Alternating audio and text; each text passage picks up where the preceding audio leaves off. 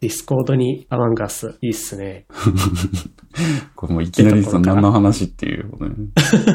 えーっと、だから、あの、録音開始前にね、その、僕が Discord 上で待ってる間、その、 Discord のアクティビティっていう機能で YouTube の Watch Together を使って動画見て待ってたわけですよね。待ち合わせしてた。で、改めて、ふーん、こんな機能があるんだってこう見てたら、他にもいろんなゲームとかが遊べるようになってて、面白そうだね、と。まあそうですね、これで、あの、ポッドキャストは Discord っていう通話アプリでやってるんですけど、通話中になんかね、あの、パソコンでやってるから、あれですけど、あの、YouTube を一緒に見ることができる機能が導入されてて、それを Watch Together って言って、で、えー、それで今 YouTube を一緒に見てたっていう感じですね。オロでチンユ見てましたね。そうですね。あと、まあゲームとかもいろいろできるようになってると。うんうんうんこの、ヤルティックフォンっていう、これがお絵かき伝言ゲームなんですよね。これなんか16人参加できるから、はいはいはいあのーまあちょっとチームビルディング的な、えーアクティビティのためになんか使えそうだなっていう話をしてて、うん。そしたらね、あのー今、こういったなんかオンラインでみんなが大勢集まって遊べるようなのがうん。人狼ゲーム、特に何でしたっけアマンガスしかないから、あ、なるほどねってうん。うん。選択肢が増えた気がしましたね。人狼はやりやすいですもんね。本当人数あんまり制限ないし。そうですね。人狼やりやすいかもですね。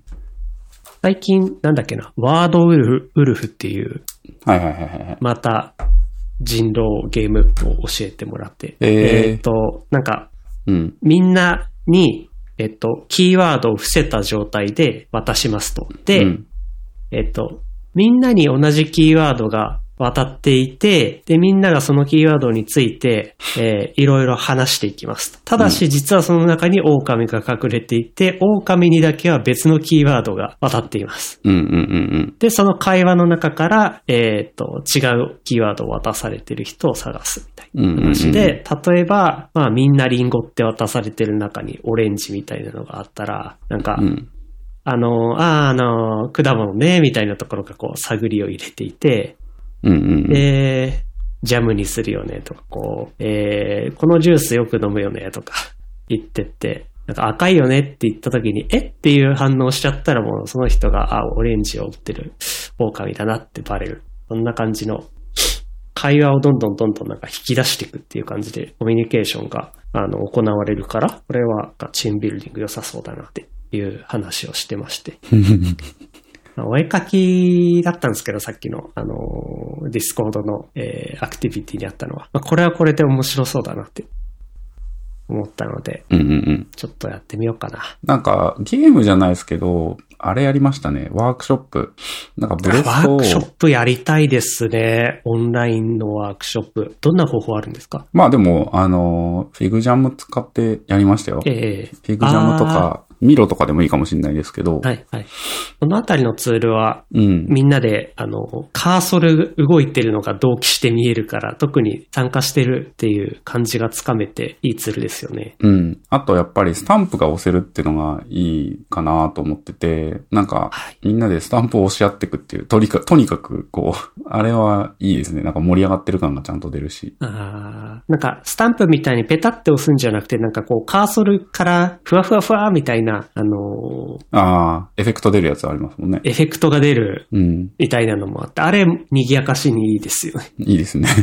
そうですね。なんか、あれ使って、まあ、うん基本付箋使ってこう並べていくようなうんツールじゃないですか。どんなことをやったんですか？ああ、でもなんか本当にその、チームの OKR 作るとか、えっと、あチームが今課題となってるものは何かっていうのを、あの、まあ、いくつかこう、目標があるわけじゃないですか。OKR とかでもそうですけど、なんか、うーん、例えばなんか、まあ、適当に、適当な目標として売り上げ、例えば、100億みたいな売り上げを作る、目標を立てるとするじゃないですか。で、そのまあ、100こう KPI が、チームの KPI が1個ありますと。そう。で、そこに達成するために何が必要かみたいなのをこう、いくつか出すじゃないですか。なんとなく。そうですね。アイディア拡散をそするフェーズがあって。それを、さらにそれに、それぞれの、えっ、と、ち、中くらいの目標に対して、えっ、と、やるべきことみたいなのを、各々が、あの、いろいろ出していくと。例えば、売上100億いくには、あの、営業を、例えば、いっぱい当たりに行かな、当たりに行くっていう、うんあの、目標を立てて、でそのも営業をいっぱい、えーい当たりに行くっていう目標の達成のためには、えっ、と、なんか単純に気合とかじゃなくて、例えば、あの、まあ今まで、その、まほぼタスクみたいなのも出てくるわけですよね。あの、今までお取引のあったお客様に、あの、コンタクトをもう一回取ってみるとか、うんえっ、と、なんだろう、新しい、その、業界とかに、ちょっとこう、お声掛けしてみ、まあ僕セールスじゃないんで、なんか言ってることは全然なんか的外れかもしれないんですけど。まあでも、新規開拓か既存顧客への、そうですね。まああと、アプローチかっていう二つがあって、それぞれに対するなんか策を出して、っていう感じの分解をどんどんやっていくわけです。そうそうそう。既存、あとは、あの、1顧客あたりの、その、なんていうんですか、営業時間というか、それをなるべくこう、効率化していくというか、あの、うんうん。今まで、えー3時間ぐらいかけてたさ、えーえー資料作りを、こう、共通のものに、あ、一件一件作ってたものを共通のものにするとか、なんか資料を、いろいろね、あの、アイディアが出てくるので、まあそういう、こう、目標にを、なんかみんなで分解していく、ね、みんなでこう、アイディア出していくっていうのをやったりしました。ああ、はい、良さそう。アイディア拡散させるときには特に、やっぱ、でっかいホワイトボードと付箋っていう組み合わせがあった会議室が、やっぱ良かったなって思って。そうですね。あの、なんだっけ、今のは、えっ、と、大谷翔平が、はいはいはい。えっ、と、WBC、今週、えっ、と、決勝が何曜日でしたっけ？水曜日だったかな？ありましたね。うん。リアルタイムで見てましたか？いや、あのー、回、は、まあ、なんかこう、仕事してて、で、その日結構忙しくて、忙しくてっていうか、ちょっと問題がいくつかの、そのところで起きてて、で、それの対応に追われてて、まあ、落ち着いてなかったので見てなかったんですけど、ちょっと落ち着いたからつつけてみようかなと思って、つけたら8回の裏かなとかで、表かなで、あの、ちょうどホームラン打たれた瞬間で、なんか、まあ、点数的には勝っていたんだけど、あっと思って、すぐ消しました。えーああ、これ見たらダメだ3なと対2になった瞬間。そうそうそうそうそう。これ絶対見ちゃダメだと思って、見、見ないようにしました。でもまあ、そうですね。なんかすごい、ツイッターやらでは盛り上がっていて、こいつら仕事してねえんだろうなと思いながら。あ終わった瞬間からの大谷翔平のハイライトとか、いろんな切り抜きとかが本当社内でも、あと、仕事終わった後のニュースやら、YouTube やらでも本当大量に投稿されてましたね。お腹いっぱいでした。まあで、その、えっ、と、大谷翔平が、えっ、と、高校時代に使っていたマンダラートっていう、えー、ワークシートがあって、で、解像度を高めるっていう本が先、去年出てて、でそこにちょっと書いてあって、で気になったんで調べたら、そのマンダラートっていうワークシートを使って、解像度を、こう、いろんな問題の、こう、解像度を上げていくことができるみたいな、えー、やつがあって、で、大谷翔平もそれを使って、えっ、と、目標設定とかしてたっていう話があって、で、あ、これキャッチーだなと思って、えっ、と、先月ぐらいから何回かワークショップ、そのマンダラート使ってやったりしてたんですね。あー、なるほど。あ、そういうことだったんですね。そうそうそうそう。マンダローと、まあ、簡単に説明すると、僕もこれ、あの、大学時代に先生から教えてもらったんですけど、まず、9つの、えっ、と、マス ?3×3 のマスを作ります。で、その真ん中に何か一つテーマを置いて、で、その周りの8つの、えーマスに真ん中のテーマから関連するキーワードやら、アイディアやら、みたいなものを、えっ、と、出していくっていうアイディアを拡散させる、えー方法みたいなのですよね。そうですね。真ん中に、まあ、さっきで言うと、さっきの、なんて言うんだろう。まさにマンダラートみたいなことを言ってたんですけど、えっと、まあ、100億売り上げを作るって話。ああ、目標を立てました。そのために必要なことが8個ある、あります。8個とりあえず考えてみます。えーセールスあちこち行く。えーまあ、なんでしょうね。えっと、新しい機能を作るみたいな、こう、サービスを海外展開するとか、こう、なんかいろんなアイデアが出てくるじゃないですか。で、そのために必要なことは何かっていうのをさらに、えっと、その週間目標に対してのやるといいアイデアみたいなのをこう考えていくっていう、そういうやつですね。はい。ね、この8つに、8つ空いてるマスがあるから、なんか人の心理的に埋めようっていう感ああ、じでそうですね。うん。働いて、まあ何でもいいからとりあえず8つ埋めようってなって、埋めた後今度その8つの分かれたところをまた中心になんか置いてって感じで、どんどんどんどん蜘蛛の巣状にアイディアをね、広げていくことができて、すごいいいツールですよね。あの、去年の自分が所属していたグループも、そのグループリーダーがこれ使ってやっていきましょうということで、うん。あの、やってました。なるほど。まあ、これ、普通に、あれですよね、なんか OKR の、あの、分解みたいな、あの、マンダラートっていう、その、9×9 のマスでやるんですよ。3×3 ですね。え、9×9 ですよ。えっと、真ん中は 3×3 で、そこからこう、9×9 にするじゃないですか。広げて。ああ、えっと、多分、大谷翔平のかな。あの、んえっと、まあ、ベースとなるマンダラートって 3×3 なんですよね。で、その周りに同じ、と、3×3 のマスを8つ並べるっていうそう。だから、もので、9×9 あの、あベ 9×9 ベースは、ベースは 3×3 なんですよ。はい。いいですよ。はい。そう、そうです、そうです。大丈夫です。そうですね。なんんで、変な、変な原理主義的な語りになっちゃうと、あれ、あれなんですけど、そのベースは 3×3 でやって、それをさらに膨らませていくって感じで、だいたい 9×9 で、そうですね、あの、やって、そこまでやってみましょうっていう感じが多いですね。まあこれ多分マス目、マス目の数は多分問題じゃなくて。そう、問わ、問わないんですよ、基本的に。あの、うん。とにかく拡散させるためのツールなので、ちょうどその真ん中に置く、えー、目標みたいなやつに対して、えっ、と、周囲を囲むマスって考えると8個で考えるのが、まあなんかなんていうんですかね、作りやすいって感じですよね。そのやりやすいです。グリッドというかも。もっと掘り下げたいってなったら、例えば右の方向にひたすらひ出していくとか、いうこともできるし、本当マス使ったものだから簡単ですよね。うん。なんか、どっかの会社は、どっかの会社のブログに書いてあったんですけど、9×9 っていうか、あの、その、まあ、8個、えー出すのは大変だから、あの、ハニカム状にして、そうすると、真ん中に置くのが1個で、えっ、と、周りに置くのは6個でよくなるから、えっ、と、まだちょっとこう、やりやすくなるよっていう、こう、うんうんアイデアがあったんですけど、そのハニカム状のグリッドを作るのが大変だよなと思って。大変ですよね。そうそうそう。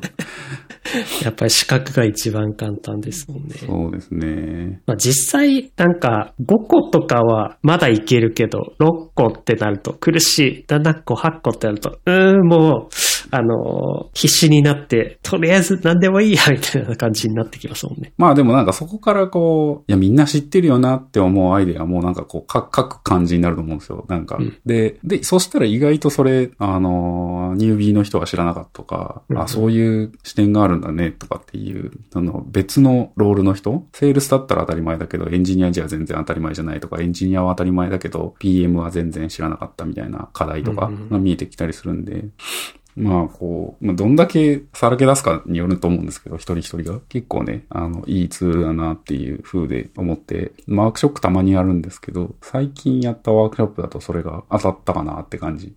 でしたね。うん。なんで、えー、遊びの話から急にゲームの話、ゲームじゃない、お仕事の話に来たわけですけど、最近あの、えーっとですね、仕事効率化っていう意味じゃないんですけど、 productivity プロと。ダクティビティですね。ちょっとまた 考え始めてて、えー、まあ、 Notion、えー、 Notion の使い方をちょっと変え始めたと。はいはいはい。ちょっとこの、あの、いつも、こう、アジェンダというかネタを出してから始めてますけど、確かにこの Notionで使い方を変えたっていうのは、い今日一番ちょっと気になってたんで聞きたいです。いや、つっても、あの、全然大したことなくて、あの、 Notion って結構ページ作りやすいじゃないですか。あの、スラッシュページって言ったら。階層がページ作れて、で、で、前までは、うん、なんか、前までルート、ルートに、ルート、ルートっていう言い方で合ってるのかな、まあ、なんかこう、ディレクトリ構造じゃなくてなんだっけ、フォルダ構造そうですね。になってる一番上のページ。はい。えっ、と、上のページに、スラッシュで、本文のところで、まず空白のページ作って、本文で、スラページって打って、ページを作って、で、その中にさらにこうページ打って、子ページ、孫ページっていう感じで作ってたんですね。で、なるべく孫ページまではいかないようにして、うんと、例えば、えー一番トップには、トップっていうか、 Notion のサイドメニューには、えっ、と、例えば、エンジニアリングとか、デザインとか、ブックとか、えーキャリアとか、なんかこう、カテゴリーみたいなのをこう並べてたんですよ。ええあ、僕も今、ま、ノーションがあの、プライマリーなツールではないんですけど、一番上にフォームが作ってあって、多分これなんかのテンプレかな？なんか映画のリスト、レシピのリスト、はい旅行のリスト、ああ、はいはいはいはいはい。あと、あとで読むリンク、そしてアサリ FM みたいな感じ。そうですよね。はい。そんな感じのカテゴリーが一番上に僕は並んでるから、多分こういうのが一般的というか。そうですよねですよね。で、ええでそのページで、えっ、と、ルートにあるやつ、こいつを、はいえっ、と、一回全部、ページ分けするのやめて、えっ、と、まあ、今一旦、なんだろう、テキストっていう、えー、なんていうんですかね、ルートにして、で、その下に一個、もうなんか、データベースを置いたんですよ。で、データベースを置く。まあ、リストビューです。リストビューを置いて、で、そのリストビューに、えっ、と、全、今までのページ全部を、えっ、と、入れたんですよ。で、それぞれのあ、、つまりその、今まではその、親子、孫みたいな感じでフォルダがこう、ズルズルズルってこう、深い階層まであったのが一旦フラットになったっていうあ、そうです、か？そうです、そうです。ああ、あ OK です、OK です。でそれで、そのフラットにした状態で、えっ、と、タグをつけて、タグで、えっ、タと、なんていうんですかね、カテゴリー分けというか、するようにして、えっ、と、タグでエンジニアリングとかデザインとか、まあ、ガジェットとかコーヒーとかなんかそういうタグをつけていて、で、えっ、と、で、それをさらに、えっ、と、そうするとデータベースができるじゃないですか。はい。えっ、と、いろんなこう、ポスポストが、えー一堂に会してるデータベースができたので、それを、ええっ、と、もう一回、えっ、と、別のペ、ルートに別のページを作って、えっ、と、例えばエンジニアリングとかデザインとかっていう、そのページに、えっ、と、フィルターをで、そのタグでエンジニアリングって打ったやつだけ表示するリストを、あの、置くっていう感じにしたんですよ。そうすると、なるほど、なるほど。えっと、全ページ、だこなんかたまにあるなって思ったのが、エンジニアリングなんだけどデザインの要素も含んでるとか、ええデザインなんだけどアイディアの要素もあるなとかっていう、あの、ポスト結構あると思うんですよ。ページって結構ある。確かに。うん。それをなんかカテゴリーって感じでどっか一個に詰めるには、うそうそうそうそうーんって悩んじゃった結果のえ カテゴリーだから、なんか探そうと思った時に別のところに行ったりすること多いですよね。そうなんです。これがあんま良くないなと思ったんで、もうデータベースに全記事、全ページを突っ込んじゃって、で、タグをきとりあえずなんか打ちやすいようにしといて、タグで、えっ、と、アクセスしやすい場所に、このデータベースの、なんていうんですか、リンクというかフィルターされたやつだけを置いとくみたいな、うんっていう感じに変えたっていう感じですね。ああ、いいですね。その、いいって思ったのが、 Notion らしい使い方ですよね。その、 Notion って、あの、な、やっぱそのタグとか、うん。えっ、と、なんか一個の記事を書くページ以外にメタ情報的なものが付与できて、うん。結構ふ日付とか URL とか、あ、そうですね。うん。なんか、うん例えば僕らのこの収録してるものだとエピソードナンバーとかつけたりうん。っていう感じでデータベース化しやすいうん。うん。ツール。やっぱ他のツールと比べると、そのあたりがすごくなんかうまく使えてるなって感じで、自分はオブシディアンって過去に何回かちょっと紹介してきたマークダウンベースで管理する、えっと、ツールをここ半年ぐらい使って、そのデデイリーノートみたいなのを書いてるんですけど、まさに同じようなことをやろうとすると、うん。えっと、自分の今のやり方だと、あの、まあ、タスクとか、今日の出来事、えっと、ワークアウト、ビデオ、読書みたいな感じで、一旦、その、デイリーだから日付単位でページ作って、で、その中に見出しを、今、今一旦見出しを置いて、その下にリストで、何々見た、何々読んだ、えっと、この記事見つけたみたいなのをリストで書いて、で、その頭に、あの、ビデオログとか、えっと、はい。ハプニングログとかつけて、はい。え、え、英語で書いて、で、えっ、と、なんだっけな、コロンを2つつけて、みたいな感じで、こう、頭にタグ的なマークをつけるんですよ。で、それを、えっと、Obsidian って JavaScript を書けるので、えっと、JavaScript で書く、あの、デイリーノートの中から、その、えっと、頭につけたプレフィクスの、うんうんうんえっと、今で言うと、例えば、リーディングログ、コロンコロンみたいなのを含む行を抽出して、うん。で、テーブルに書き出すみたいなのをやって、そこが僕の、えっと、デイリーノートから抽出した、えっと、映画を見たログとか、読書のログみたいな1ページが出来上がるように作っていて、これは、まあ、ね、その、JavaScript 書いたり、頭になんかプレフィクスの文字を自分で決めて書いたりっていうことをちょっと回りくどいことをやってるんですけど、これが簡単にできちゃうのが今のその Notion の使い方だなって思って、わ、やっぱ Notion らしい。な感感動しちゃいました。いや、そうですね。 Notion やっぱ、あの、まあそういう、なんていうのかな。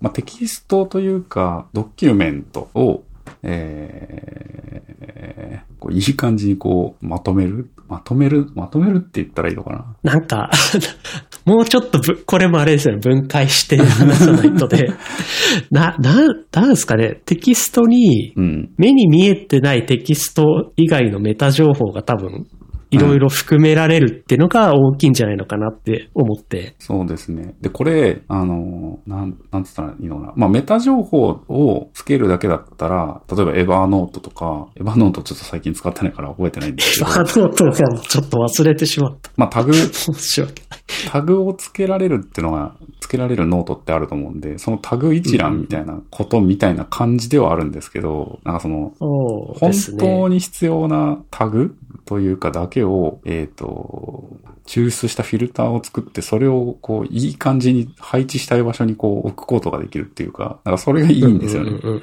そう、そうですね。まずその、タグをつけるとか分類するところまでは、大抵のツールでも、と今言ったように、オブシリアンでも何かしらマークつけておけばよくて、うん。今度はそれを後で振り返ろうって思った時に、検索機能がまずあるかと、あと、あそうねそうしたものを抽出して一覧化できるかとか、あで、しかも一覧化したものを、なんかこう並び替えたり、ーうんうんうん。あと、便利なのがそのテーブルビューとか、えっ、と、カレンダービューとか、なんか、そのビューの種類もいろいろ Notion の場合あるから、そこまたいいところですよね。そうですね。うん。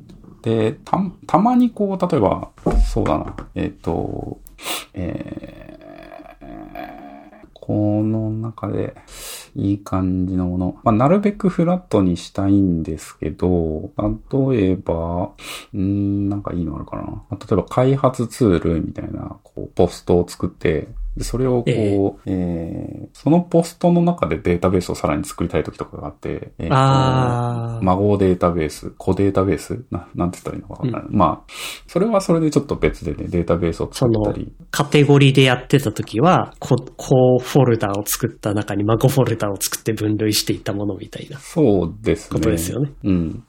ちょっと今の例が最適かどうか怪しいんですけど、なんかまあ、えー、あ、そうですね。例えば、うん、なんかフロントエンドみたいな、えーパッケージというかデータベース、えーっと、ページを作って、で、その下に、えーなんかこう、もう使わない、フロントエンド以外だと使わない、例えば React Hook とか、えー、あ、でも Swagger とか Renovate とか入ってんな、これ。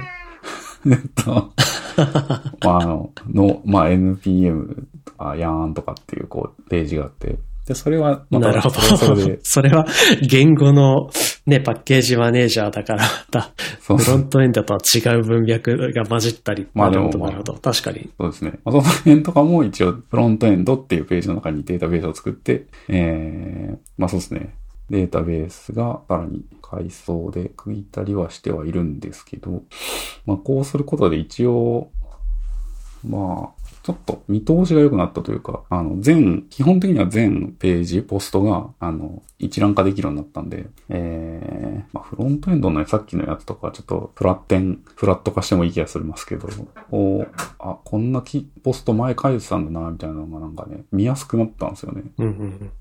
あーって見たときに。で同じような、例えばなんかアイディアっていうタグと、かえっ、と、デザインっていうタグ、あとリサーチっていうタグがね、結構ね、被ってる内容を書いてることがあるんですよ。あー。僕のノート。ちょっとあんまりこう、喋りたくないんですけど、なんかこう、なんかこう、こういうアイデア、こういうサービス出したらいいんじゃないかみたいな、こう、アイデアを書いてる時があって、ええで、それが、えっ、と、アイデアっていうタグだったり、デザインっていうタグだったり、リサーチっていうタグでついてたり、うんなんかいろいろ。うん、ありますな。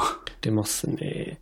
なんで、これはちょっと良かったっす。変えて。なんか同じようなこと昔やったなって覚えがあったんですけど、やっぱこれは、あの、ブラウザのブックマークがソーシャルブックマークしたと、化した時の流れと似てますよね。わかりますあの、あの、ブラウザの中のうん。ブックマークで管理しようとしてたら、まあ、フォルダ作ってその中に、フォルダの中を頑張って整理しようとしてたんですけど、それが一度こう、うんうん、うん。えっ、と、デリシャスとかなんかそういうソーシャルブックマークツールになった途端、そんなのもう関係ないみたいな感じで、とりあえずブックマークボタンを押して、ポンポンポンポンポンポンって入れてって、入れるときに、なんかこうタグを適当にこう入れておく。そうすると、後でそのタグベースで一覧が検索できるよ。うん。あ、同じやまあそうですね。ありますね。なんか似たようなことってやっぱ、あっちこっちでやるんですね。うん。うん、整理ってなると。うんなん。かこれが物理的なものだとやりづらいけど、こういうデジタルデータだからこそやれる整理方法ですよね。うん。そうですね。というわけで、物理的にやろうとしたら2つ買うとか3つ買うとか、そういう話になっちゃうんで。3つ買う？ええあの、キーボあーードって、キーボードとかマウスって書いてあったとして、自宅用、会社用とか、そうですね。同じものをね、複製するっていうのがなかなかできないですし。そうですね。わかります。で、えー、そんな、なんか、その Notion をですね、えっと、ええ前、プロフェッショナルプラン、違うわ、プラスプラン。あー、サブスクしてるお話で。で話しましたね。えーっとですね、き前回そのサブスク、えーっとですね、また Notion のデータベース機能を使って、えーっと、家計簿を作ったんですよ。あー、家家計計簿が Notion に。家計簿というか、まあ、あの、あ、毎月使う固定費だとか、あ、そういう。そうそうそうそう、固定費一覧ですよね。固定費一覧、確かに。うんはい。えー、まあ、クレジットカードとか、銀行口座とか、まあ、あの、多分マネーツリーとか、この辺を使ってる人が多いかなと思うんですけど。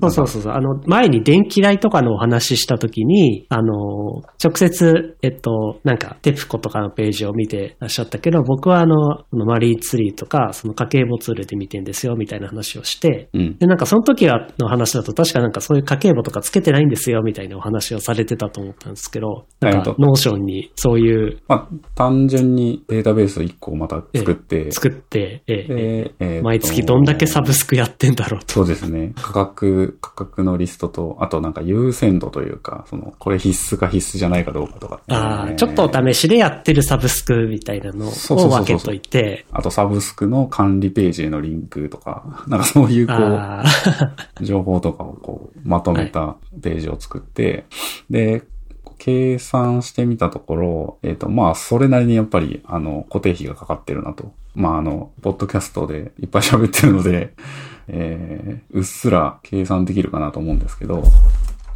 前回サブスクを並べてみたら十数個あってすごかったですもんね。まあ、俺はアホだなと本当に思ったわけですよね。で、えっと、なので、えっ、と、フィルターで、はい。えっ、と、まあ、今月解約というか、昨日ですね、いろいろ整理してて、えっ、と、解約ボタンをポチポチポチポチやってたんですけど、えー、まず、解約したのが Netflix。えー、これ見てないからですね、あの、もちろんたまに見るんですけど、まあ、そんな毎月、あら、見たいなって思った時に入りゃいいかなと思って、えっ、と、解約止め、解約というか更新を止めました。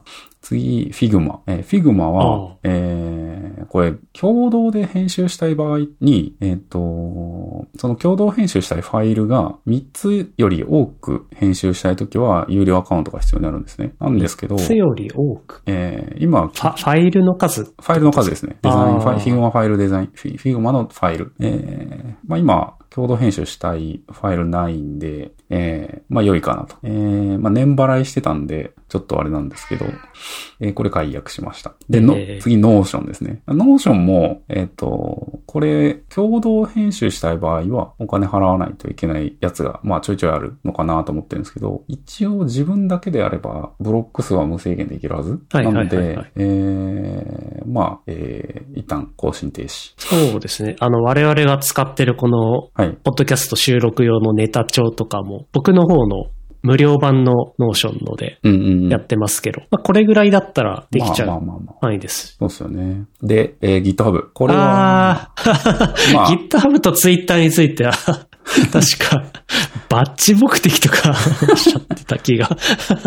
えっ、と、GitHub 特にそのプロっていうバッジつけたかったんで、払ってたんですけど、えっ、と、プロってちょっと見える場所がね、ちょっとだいぶちっちゃくなってたなっていうのと、あと、これあの、プライベートレポジタリで GitHub ページズをパブリッシュしたいときは払わないといけない。そこはありますね。ええで、えっ、と、前、前多分それの目的で入ってた気がしてて、で、ああ、そういうことかと思ってたんですけど、今見たら、なんかそのプライベートレポジトリで公開してた GitHub ページなかったんで、あの、あ、じゃあいいかと思って。もうメンテしてないそうですね。ということですね全然やってなかったです。はい、もう。なんで、えー、まあ4ドル、えー、で、更新テスト。えー、任天堂スイッチオンライン。えー、おこれ年払いなんです。なんでまた、全然あれなんですけど。えー、まあ200円ですね。なんで、月当たり。えー、まあ今もう、ちょっと、もファイナルファンタジーとディアブロのベータ版がまあ今や出てるう、のもうい、いかも、いい加減、いいかな 年払いしてあるのが尽きたらおしまいかなって感じですか。そうですね。めちゃくちゃ怒って言いましたね、今。えっ、と、そうですね。イカはまあいいかなって感じですね。ああ、そうですよね。いいかですよね。はい。まあ、あの、まあ、たまにやりたくなったらまだ入るかなっていうぐらいでいいかなって感じですね。で、えー、あの、オンラインプレイするのには必須なんですよね、確か。そうなんですよね。うんなんで、かストラトゥーンやるときはまあ入らないといけないんで、オンラインマルチやるときにまた入ればいいか。そうですね。まあ、別に200円だから別にいいんですけどね。そうですね。他の、なんでしょう、ゲームのサービスと比べるとものすごく安いです。そうですね。うん。はい。はい。ただまあ、固定費をちょっと一回見直しっていうところで、ちょっと、えええーポチポチしております。えーこの辺ぐらいまでになるともうだいぶ気持ちよくなり始めてるんですけど、えーっと、おーじゃあ、勢いで、どんどん。そう、勢いで今どんどん断捨離をしようってなってて、で、あの、サービス、個人でやってるサービス、えーっと、VPS で動かしてたんですけど、ああの、もうね、あの、めんどくさくなってきて、まあ、一応その、アドセンスみたいな、その、あれがあるんですけど、もう全然、なんていうんですかね。まあ、メンテナンスしてないのと、そんなにまあ、チャリンチャリンしてるわけでもないので、もういっかなと思って、ええっと、いっぱい潰していきました。というかもう、VPS 根こそぎ消して、えっ、と、GMO と桜と AWS、えー EC2 ですね。えっ、と、動いてたサービスを全部飛べました。えーなので、計3000円ぐらいですかね。おーまあ、ほんとちょっとですけど。うん。一番ちっちゃいプランでそれぞれ使ってましたけど、えー、まあ、解約できました。なので、おめでとうございまちょっす。とスッキリですね。これ結構大変でした。VPS をいいろいろ停止したり、サービスのなんか消えても大丈夫かなとか。まあそうですね。ええそうですよね。なので春の差し祭りを今、あの、やったって感じですね。はい。で、あとは全然使ってなかった、見てなかった、 Medium。 Medium を課金してたんですね。 Medium。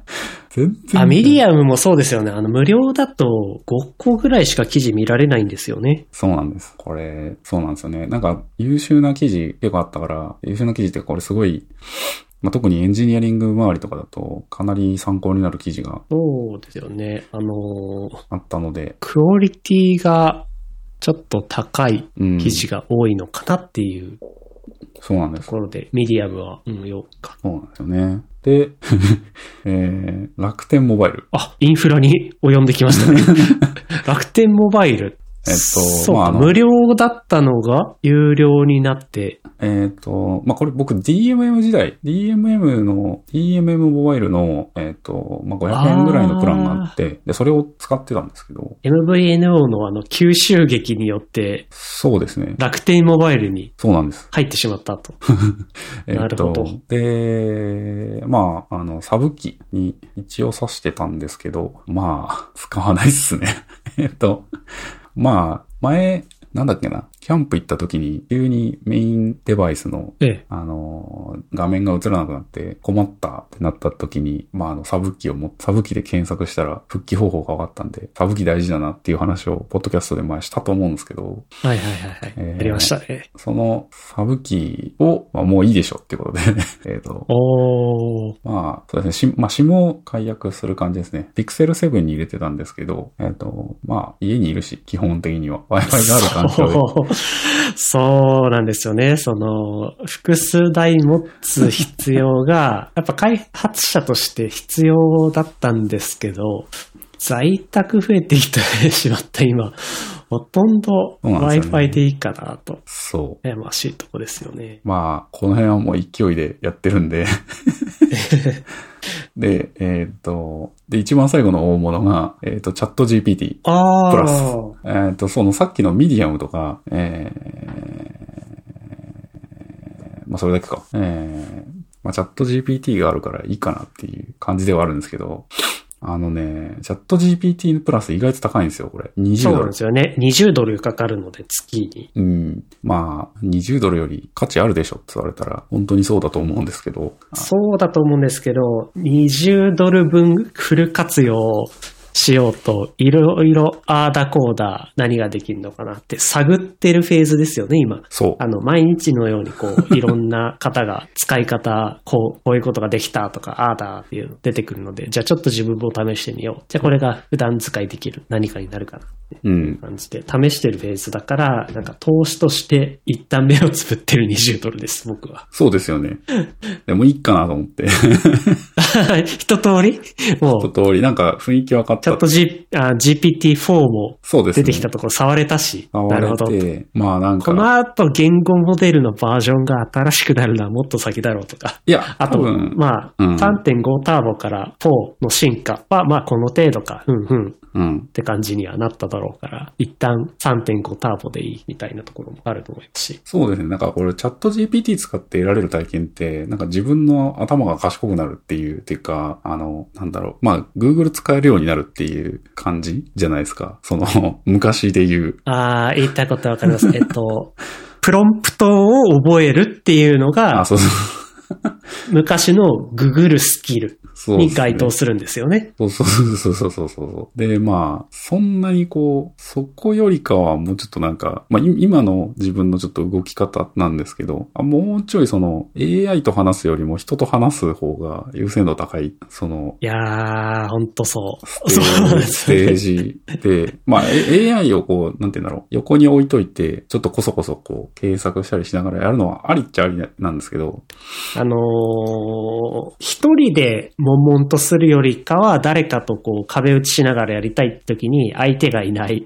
あまあそうそうそう。じゃあまあちょっとチャット GPT かっていう選択肢が増えた程度には思ってますね。そうですね。で、なんかその、正しいことを話し合うんじゃなくて、もうちょっとなんか、うーん、正しいというよりかは、こう、ちょっとこう、エモい感じの話をしていくとか、なんか、まあ、さっきのワークショップの話もそうなんですけど、ちょっとこう、つま、あー、まあ。こうなんつったのかなそうだなんかこななんか、えっと、まあやっぱりその、学習したデータを元に、その、より一般的なヒット率の高いものを上から順番に並べていくというよりかは、なんかこう、突拍子もないものとか、ああ、がそうですね。それも、欲しいそうですね。とか、うん。まあなんか突拍子もないものとかはなんかうまいこと検索の仕方で、プロンプトのアイデアでいろいろできるかもしれないんですけど。うんなんだろうな、何ができないんだろうな、ちょっと。自分もまだまだ、このあたりが、うーん。まあそなんなに分類なんか、分類しきれてないというか。うん。まあでも、その、よ要は、検索したら出てくるっていうタイプのうん。ものうん。と、そうじゃないものっていうのが Google 使ってた時もあったはずで、そうね。まあこのチャットにおいてもできることとできないことっていうのがまだ今あって、うん、うん、うん、うん、うんうん。で、それが何かっていうと、なんでしょうね。まあ、なんか、なん、一旦分かったって感じですね。うんうんうんうんうん。うん。ままあでもなんか、いろいろやってみたけど、ただただそれっぽいものを作ってるだけで、なんか論理的に飛躍してるところとか、うーんってなるところとかを自分で細かくチューニングする必要があったり。あ、そうですね。まあ結構嘘とかも言ってきますからね。そうなんですよ。それっぽくしてるだけなので、やっぱりその単語を頭から区切っていって、で、それに関連するものを並べてっていう、まあうんすごくざっくりアルゴリズムの話ですけど。そうなんですよね。やっぱりその学習モデルもちょっと古いですし、まあ、なので、まあ年間、えー、3万2千円ぐらいですか？えーって思うと、まあ、一旦いいかっていう感じですかね。ええ2ヶ月使ったら5000円ですからね。だって。5000円あれば、オクトパストラベラー買えますからね。オクトパストラベラーほど価値ないでしょ、だって。オクトパストラベラーはそう、2はそうか、5000円か。5000円なんか、やっぱ僕、僕らの知ってる、あのーい、一つのゲームソフトの値段って、大体それぐらいじゃないですか。でもなんか、最近、大作ソフトを予約するとデラックスエディションとかなんとかついて、万超えが多くないですか？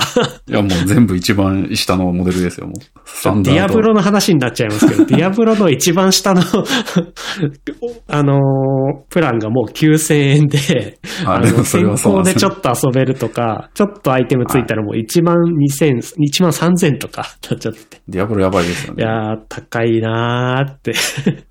まあでも、まあじゃあ、ディアブロスタンダードエディションの、えー、 ChatGPT 3、4ヶ月分 ?3.5 ヶ月分、うん、うんうんうんうんまあちょっとディアブロ4まだやってないんで、あー、今日、と明日までですね、オープンベータ。そうなんですよ。さっきダウンロードはちょっとしてきたんですけど、あの、クローズドの時と比べると、あの、ログインゲーは、あの、すっかり収まってるので、割と快適に遊べると思います。ちょっとあの、はいあの1800も買っちゃったんで、あの、レベル20まで上げると、えっ、と、狼かなはい。が、なんか、本編買った時に、あの、配布されるらしいので、20レベルぐらいまで頑張れると。頑張ろうと。ええー、じゃあ明日休みしよっかな。ねいやー、忙しいな。まあ、なんで、え、忙しい。えじゃあ、まーあと、浮いたお金と浮いた時間で、ディアブロなり、オクトパストラベラーズなり。時間は全然浮いてないですね。むしろ 時間は浮いてないか。うん。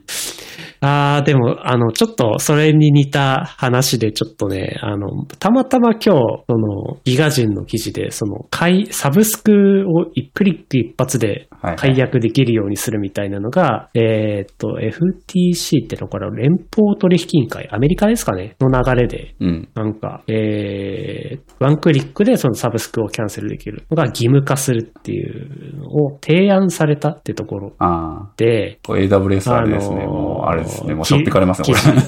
記事が出てて、おー、これちょっとは見て話しておきたいなって思って、今回サブスク解約どうでした？えっとですね、一い番。ろんなのやったと思うんですけど。まあ、やっぱ日本、日本ってか GMO が一番辛かったかな。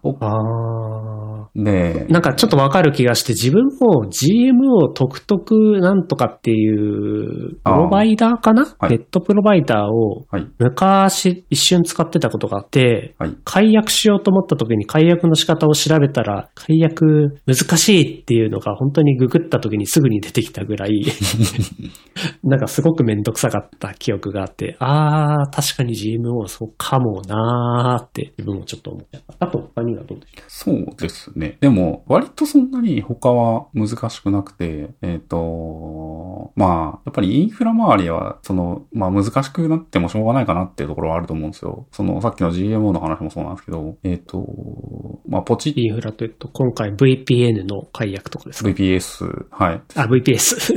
そうそうそうそう。なんか、サービスはサービスなんですけど、ポチっていっちゃったら、あの、すごいこう、なんていうんですかね、影響が大きいので、えっ、と、そうですよね。モバイル、携帯の、はい、やつとかもそうですけど。うんうんまあでも、言うて、ポチってやって、アンケートが出てきて、本当にいいですか？っていう画面が出てきて、で、今、例えば、プロプランからスタンダードプランにしちゃうと、こんな変わっちゃうけど、い本当にいいの？っていうのが出てきたりして、はい、しますけど、なんかその辺の UI はむしろあった方がいいかなって思いました。解約するとこういう実はベネフィットがあったんだっていう気づきになるから、それこそそうですよね。サービスがこう成長するにつれて、結構いろんなことができるようになってたけど知らなかったとかありますよね。うん。で、GitHub のプロプランからスタンダードにするときも、GitHub Pages をプライベートレポジトリで出せるようになってたんだよっていう、こう、こう、ベネフィットが書かれてて、あ、それは確かにちょっと考慮したいかもなっていう、こう、うん。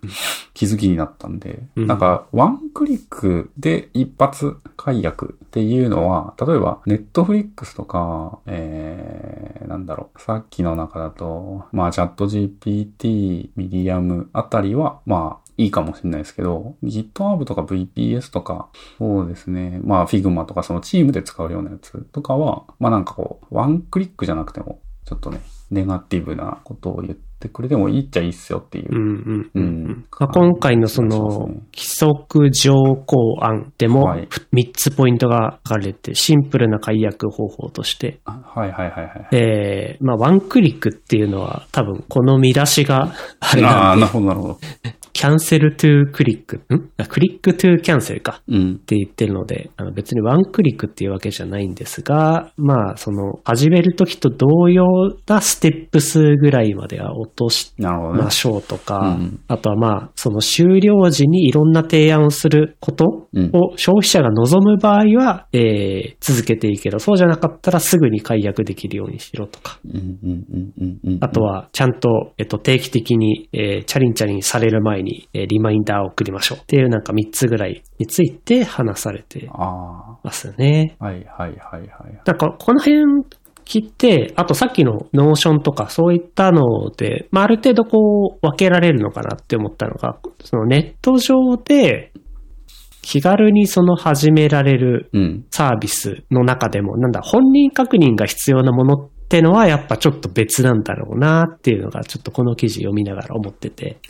いくらでもそのサービスはパンパンパンって始めて、なんかこう免許証を撮影したらさ本人確認も終わりでっていうのは多いけど、うん。今度逆に辞めるときも、なんか勝手に誰かが代わりにキャンセルしちゃうみたいなこともできちゃうと困るっていうのは確かに本当おっしゃる通りで、その時にも、なんか本人確認を挟むプロセス、本当に本人からキャンセルを希望されてるのかなみたいな。でプロセスがあるものは、まあ、一定あるよなーって、ちょっと思って、確かに。なんかこの辺、細かくどうルール付けされていくのかなっていうのがちょっと気になったのと。あとまあ、こういう話って、大体アメリカから始まってヨーロッパに波及してってなるけど、日本に来るのはいつなのかなって。いうのがね、ちょっと気になったところです。日本のサービスは、まあ、そこまで解約のところ、ね、あのー整ってるかっていうと、やっぱり古くからやってるサービスがオンライン版になり、オンライン対応してっていうところまでは乗っけたけど、解約ってなると、なんか古いプロセスをまだ踏まなきゃいけないから電話しろとか、あの、ああ。いうの多いですよね。電話して、あの、解約手続き用の紙を送ってもらうように言って、そうですね。で、紙が送られてきて書いて返すとか、うん。そういうところも含めて、なんか改善されるような 流れになるといいなって思ってね、読んでたんですよ。そこで最近あの、流行りの NHK の話なんですけど、え？はい。僕はあの、テレビを手放しまして、ちゃんと NHK 払ってた人なんですけど、NHK そろそろ解約していいかなってああ、はいはい、はい。思ってた中、まあ最近そのサブスクの話と今日の記事なんですけど、うん。NHK の解約の仕方はどうだと思います？どういう プロセス踏むと思います？なんか大変そうですね。NHK は うん、?NHK は電話しかやってくれませんでした。ああ、電話、まあ、電話。電話でしたね。うん。まあちょっとこれからうん電話して、まあしかも平日しか、平日と土曜日の数時間しか受け付けてないみたいな感じのタイプだったり。するので、これ、ね、電話できる人だったらいいけど、こう、あ最近はその、いろんな障害系とか、聴覚障害持つ人とか、ああ、と。海外、うん海外からこっちに住んできて、で、なんか日本はこうやらなきゃいけないよとかって言われて、テレビ買うときに契約させられたけど、うん。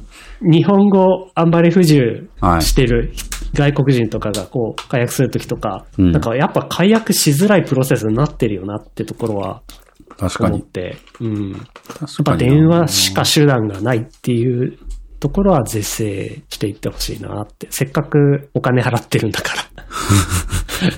番組作り以外もちょっと是正してほしいなって。うん。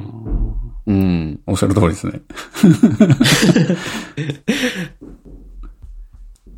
まあ、うちはテレビないので、ええありませんっつって、鼻から契約してないっていう、うんうんはい、やつですけど。なんかね、最近ニュース見ると、その辺、いえっ、と、義務化するみたいななんか流れとかもいろいろうん。話されてますよね。また。これでもあれだな YouTube プレミアム払ってるんですよね。今、固定費。しかも優先度こうで入ってますからね、僕。あの、広告スキップするっていうそう。大事な、大事なお金ですね。これななんか、かわいそうな気にもなってきますね。NHK。何見てるかって言ったら、まあ、オロチンユとかですからね。えええー本当に。まあ NHK じゃオロチンユ見られないですから。そうですね。ね、えっ、と、あ、そっか。NHK の放送受信規約は4月から、えー、そうですね。あの、料金未払い遅延した場合に割増というのあがー、そうですね。今話が始まってるんでしたね。まあでも電話だ、電話で解約するぐらいだったらまだいいじゃないですか。まだ電話。ファックスとかじゃなければ。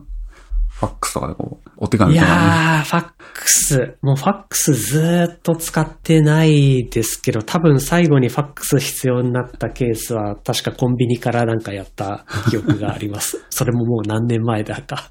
そうですよね。ファックスでもまあ、そうですね。まあ病院とかだったらもう全然、ファックス当たり前ですけどね。メインツールぐらいの勢いですけどね。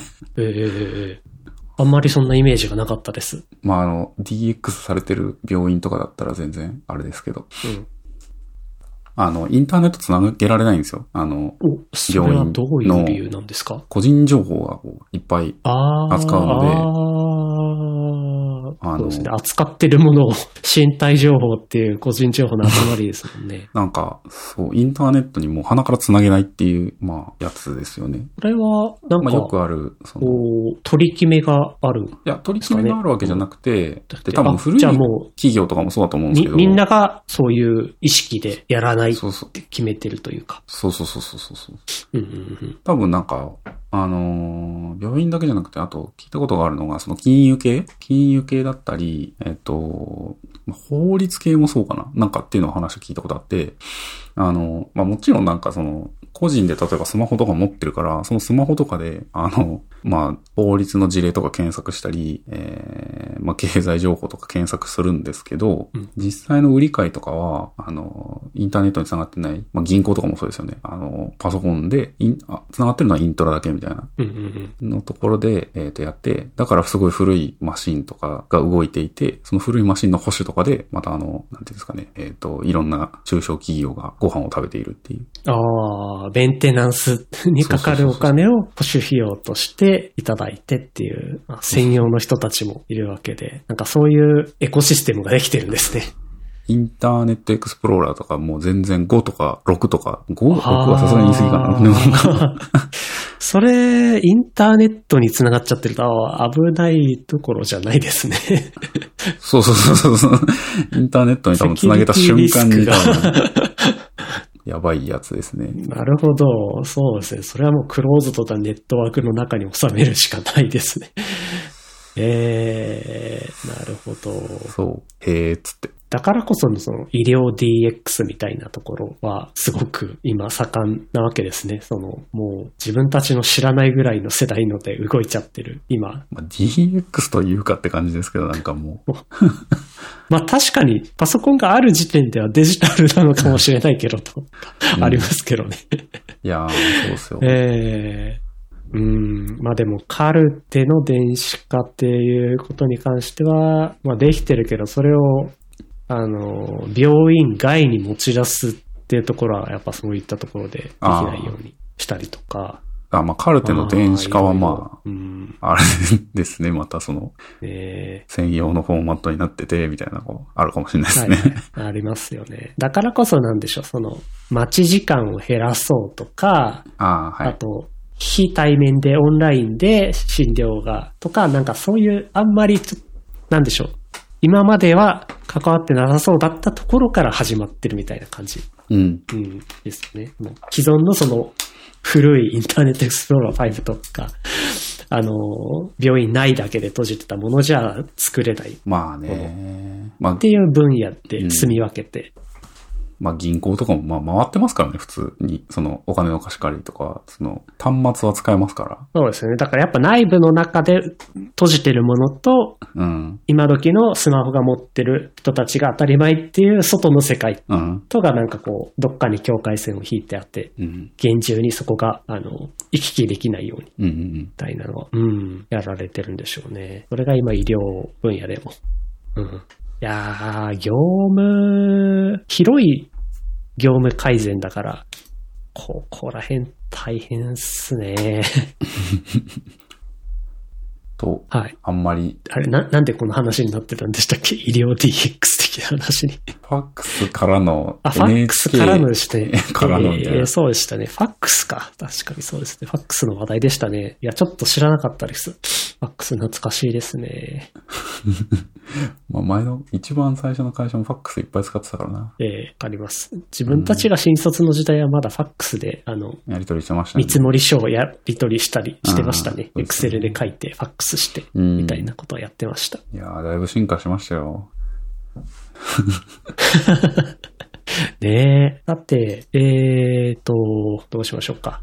あと一個ぐらい話しますかというくらいきます。割と私、個人情報をさらあ、け出そうしたです。ね。だいぶ話していただいたので、はい。あのーじゃあ僕もあの、み身辺整理の話を一個、もう今日はこれだけに話題がなっちゃうんですけど、えっと、あの、サブスク整理された話をしていただいたんですけど、自分からはあの、銀行口座の整理をした話をおー、銀行口座しようかなと思うんですけど、えっと、じゃあまず先に聞いちゃうんですけど、銀行口座今、いくつお持ちですか？3つですね。あ三つ、あ、でも、そうですよね。あのー、自分の近くの人間にもみんなどれぐらい持ってるって言ったら三つとかっていう数字は多かったです。うん。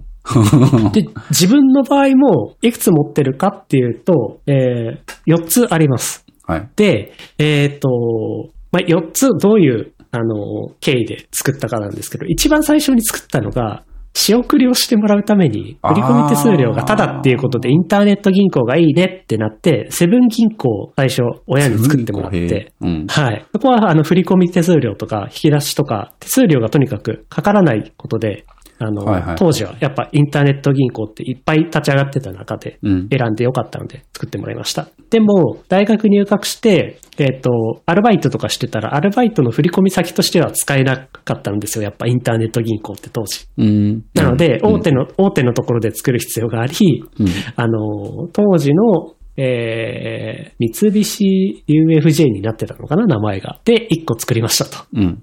で、しばらくそれで、えっと、メインバンクとしてはそちらを使っていて過ごせてたんですけど、転職した先のある会社が、同じく三菱 UFJ の別の視点で、えっと、作ってくれ。そこを振り込み、給料踏み込み口座にするっていう、なんかルールがあって、同じ銀行の別の視点で口座を作らされました。うん。この時点でちょっともやもやってしますよね。うん。で、えっ、と、4つ目の銀行に関しては、これはあの、完全に投資目的で、えっ、と、ソニー銀行を持っていて、えーこれ経由で、えっ、と、ウェルスナビかな？ロボットアドバイ、AI ロボットアドバイザー投資みたいな感じで、えっ、と、うん積み立てしてるっていう投資目的のがあるんですけど、うん。まあ、これらのうち、えっ、と、東京三菱 UFJ 被ってますよね。うん。っていうところで、これもう1個いらんやん、とうん。いうのと、あと、セブン銀行も、本当一番最初の目的だった、その振り、えっ、と、仕送りとか振り込み目的だったので、もうこれもいらんやんってはい。いうことで、銀行口座を2つに減らそうかなという感じではい。えー今整理をしようとしてますという感じなんですよ。まあ、こう思った。ことの、あの、ね、きっかけのネタもあって、はい。えーっと、あの、先週？先々週？あの、はい。アメリカのシリコンバレーバンクとか。破綻したり。りとか、うん。あの銀行系のネタ結構あったじゃないですか。はいはいはいはい。で、あの時の、あのー原因みたいな話とかをニュースとかで見ると、金利が、金利が、みたいな話されてて、うん。ああ、確かに銀行に預けてても超低金利時代で自分的にはあの利息全然ついてないもんなって確かに2円とか3円とかしかついてないし。まあそんな、そんなただただお金を預けておくだけの銀行を何種類も持ってメンテしてるってめんどくせえなって思ったのがきっかけで、調べてみたら4つも持ってたんですよ。なるほど。ええ。でも、あれって、ああ、そういうこと？でもああ、でも確かにえどういうこと？僕もあの、あれですね、なんか、はい。銀行口座、何回か整理してるんですよ、僕も。あで過去に整理したことあるんですね。あの、高校時代にバイトしてた時とか、ええ。大学時代にバイトしてた時とか、それぞれそのなんか、例えばあれですね、あの、高校の時とか、あの、バイト禁止だったんですけど、あの、なんだっけ、あれは OK っつって、あの、年賀状配るやつ。ああ、元旦の行事ですね。なので、郵便局でやったんですけど、ゆうちょ作れって言われて、ゆうちょの口座を作らさせられて、そうそうそうそう。で、なんなんか振込先口座作らされるんですよね。そうなんですよね。あれはどうなんだろうって思いますけど、まあ、そういう、それとか、大学の時も、まあ、あの、地方銀行の、えー、まあ、多分、振込手数料とか、作業の手間の関係上なんでしょうか。まあ、あの、うんうんうんまあ、同じ口座じゃないや、えっ、と、支店、同じ銀行で作れって言われて、うんうんはいっつって作るっていう。会社のメインバンクと同じところに。することで手数料かからないからってことなんですよね、やっぱり。そうですうん。っていうのはやったっすね。まあ、どっちも今はもう、今ははい、止めてる解約してはず。はい、解約してるはず。はいああ、なるほど。はず。はず。そうね。ちなみに、最近また別の記事で見たんですけど、三井住友銀行とかは、なんかこう、2年間お取引がない口座に対して、あの、閉じ、閉じるんだったっけな。ちょっと、あの、もうき記事、ど忘れしちゃったんですけど、2年間っていう数字だけが覚えてて、なんか取引がない口座に対してなんか対応するよみたいな話とかも上がってて、なんか最近そういう口座も、うん。あの、整理しましょうとか、ちゃんとお金を回しましょうみたいな流れがあるのかな。うーん。うん、ちょっといろいろ、まあ、そういった周辺のニュースとか見ながら思ったんで、止まってたりするんじゃなかろうか。うん私のもなんか忘れてるのがあったらば、ちょっともう一回ね見直して、うん。地味にね、あの、数万円だけ入ってるとかあったりしたら、熱狂もったいないですんね。ううん、ん。もったいないです。結構そういうの多いんですよね。うん。ですよね。なんかポイントカードとかも同じですよね。なんかすごい溜まってるやつとかああ、あ。そうですよね。ポイントとかもそうですね。ポンタがなんか溜まってた気がするな。気づいたあら。あ、ポンタとかもいろんなところと連携して、ポイントが貯められるようになってて、で、気づいたら溜まってるっていう。そうなんですよ。溜まってるんだけど、えーえー今月までかな？有効期限ですって書かれてて、だそれこそなんかその、なんか、えーサービスの確認とかいろいろやってた時に気づいたんですけど、今月、その1万ポイントついてたんですけど、それが全部消えますみたいな、こええ一番。う、ね、もったいないですよね。なんで、もったいないです。なん何買おうかなと思って、ポンタで。ポンタからのポイント変換がいろいろあった気がするあんで、、そうなんだ。そういうのがいいと思いますね。それこそ、アナとか JAL とか、あと D ポイントとか、なんかいろんなポイントと交換できるは。ずで、ええ本当だ。あポンタからの。ありますよね。ポイント交換みたいなのが、あーあったあったあった。えっ、と、ポンタから何かに変換 JAL にするには0.5マイルになるんですね、これ。あ 本当だ。JAL。あ、ポンタから変換できるっていうのはあんまりないんですね。ポンタにするのはいっぱいあるけど。ポンタってなんだ？リクルートのポイントプログラム。あ、でも、リクルートポイントっての別にあるんですね。そうなんですよね。なんでリクルート ID とちょっと紐付けられて、まあ僕の個人情報バンバン流れてる。リクルートポイントからポンタに。あー、でもローソンとあ、そっか、お店で使う方だったらば、ケンタッキー。そうですね、ローソン、ホットペッパーグルメ、ケンタッキー、じゃらん。旅行し系でがっつり使えますね。そうですね。1万円だったら普通に。じゃらん。最近、キャンプ行くからな。キャンプ場でじゃらんポイント、じゃらんのポイント使えるんだろうか。あ、ライフとかでも使える。ライフありますね。ライフ、高島屋、成城あ石あー、いっぱいありますねい。ろいろありますね。ええ、便利そうだ。なるほどねちゃいま。しょう。1万円。そうですね。うーん。なので、おトモ。ズも使えますね。え？ドラドラッグストア、トモズが使えるので、ああ、トモズ。まあこの辺で日用品うんで、なんかだいぶ消費できそう。うんいや、そうなんですよね、ポイント。あっという間に期限来ちゃいますもん。そうなんですよね。ゲオムでも使える。なるほど。スラムダンク大人買いしようかな。で、大人買いして、売って、売ったポイントがまたついて、どうしようってなって。あ、そう、売ったお金みたいなのも結構ポイントだったり、なんか売上金としてサービスにプールされちゃったまま忘れちゃうっていうのも多いですよね。ありますね。僕もあの、メルカリで売り上げた金額がまだ。そのまま放置してるので、見てみたら、うーん、万あったんで。あ、どうしようかなって思ったんですけど、まあ、メルカリはメルペイっていう決済手段があるので、iPhone に ID として登録しとくことで、ああの、、ええうん。支払い Apple Pay 系で ID でお願いしますって言えば使えるので、ええあこうなってると便利だなっていうのは一個気づいたんですけど、また別の、えっと、その中古買取系のサービスで、えっと、ビッグカメラ系列のはい買取サービスがあるんですよ。えっと、ちょっと名前が忘れちゃったんですけど、ビッグカメラ系列のでもビッグカメラ系列だったらあれですよね。小島とかでも使えるってわけですよね。あそうです。あの、小島と、えっ、と、ビッグカメラと、あ、あ、サービス名ありました。ラクールっていう。サービスですね。で、ここだと、ラクールの、なんか、売上ポイント、なんか、ここも特殊なポイントに変換されるんですよね。うーん。これがまたちょっとめんどくさくて。これを、あの、ビッグカメラで使えるかって言ったら、あの、オンラインじゃ使えなくて、ビッグカメラの実店舗じゃないと使えないあっていう特殊なビッグ買取マネーっていうお金になってて。これもね、あのーいつ使おうかな。ビッグカメラに実店舗に足 運ぶ機会がないなっていうことで迷っており。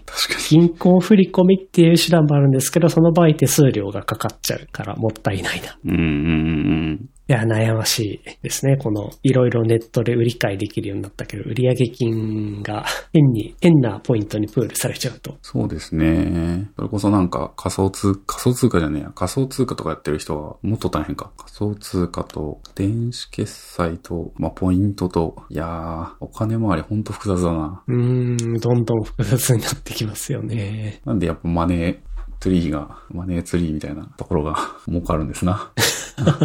ええ俺だって固定費出してよかったですもん、ほんと。あー、今回、はいそうですよね。だから1万円ぐらい、あれですからね、月1万ちょっとですね。はい。ええ浮いてますから、上今月からに行ったっ。てことで。うんはい。ってことは1万円のものを買ってもいいってわけでっていう。まあまあまあ、新しい投資にね、回してもいいですからね。何かしら。そうですね。はい。ツイッターブルーはまだ継続っていう。あ、あ、そうなんですか。それもバッジのためだけって 聞いた気がするんですが。まあでもこれちょっと、あの、真面目に考えていくと、ちょっとツイッター結構 DM とか使ってて、で、今メール代わりなんですよね、ほぼ。で、あなんかメーラーにまずかけるコストと、あと2ファクターオースのためとかって考えていくと、まあ割と妥当っちゃ妥当この UI もまあ、使いやすいっちゃ使いやすいと思うんで、あの、ええメーラーとかに比べると。まあ、ちょっとね、バッチのためっていう割合が、バッチのためぐらいのこうテンションで考えてたんですけど、まあちょっと2ファクターオースとか大事だなとかって思い始めると、ちょっとブルーどうしようかな。まあ優先度低では置いてるんですけど、そんなに？ー。えっ、と、ツイッターブルー、えっ、と、返信一覧や検索結果で優先的に表示されるようになります。タイムラインの広告数が半分になります。え？えっ、と、動あ、それ、画、それね、嘘ですね。あ、嘘なんですか？広告あ、でよね。近日公開ってなってるからまだなんですね。あ、そうなんだ。あとは、長いツイートとか、あ、140文字使わないですね。えーツイートの編集。ああ、もう使わないっすね。なるほどえ DM とかっていうのはこれは DM とか、あはの、普通に使2える。ファクターオースとかっていうのは特にフリー版でもできますよね。2ファクターオースの SMS 認証が確かブルーじゃないとできないはず。あー、そうなんですね。なんかこの間2ファクターオースの SMS 認証かな？まあお金かかるじゃないですか。その2ファクターオースのたんびに、その Twitter 側からすると電話かけるから、電話っていうかその、うん、うん、うん、うん。なので、まあそうで、すね。SNS を送る。SNS? じゃない。えっと、メッセージを送るそうそうそうそう。SMS でね。ショートメッセージを送るっていう。なんで、それをこう、やめるって言って、Twitter の人たちがこう切れるっていう、まあ様式美ですよね。がえ、えええまああってたんですけど、はい、やめましたっていう。あ、やめましたじゃな。るほど。はい。ああ、まだやめられませんと。うん、まあ、ねやめてもいいんですけどね、いつでもっていう。まあ、う んこれぐらいの固定費なら大丈夫かなっていうやつですね。はい。まだいろいろ固定費あるんであれですけど。まあそんなとこですね。はい。はい。多分僕は次今度か、クレジットカードを整理した話とかし始めそうです。おう。ああ、クレジットカードも僕な、なんか、クレジットカードもやっぱちょっと複雑になってきていて、あサの、ービス受けるために作んないといけないっていうクレジットカードとかもありますもんね。あれは本当にバーチャルカードっていう概念が増えちゃったから、余計増えちゃったんですよね。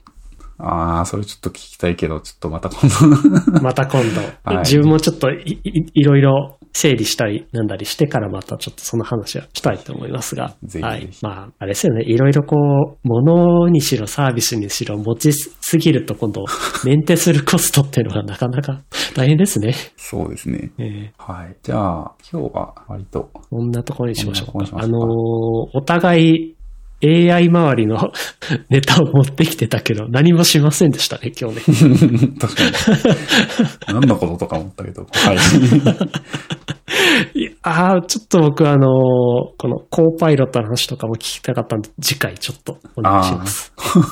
まあ、コーパイロットはまた課金なんですけどね、っていう。そうですね。はい。はい。じゃあ、そんなところですかね。はい。じゃあ、お疲れ様です。ありがとうございましたお。疲れ様です。アサリ FM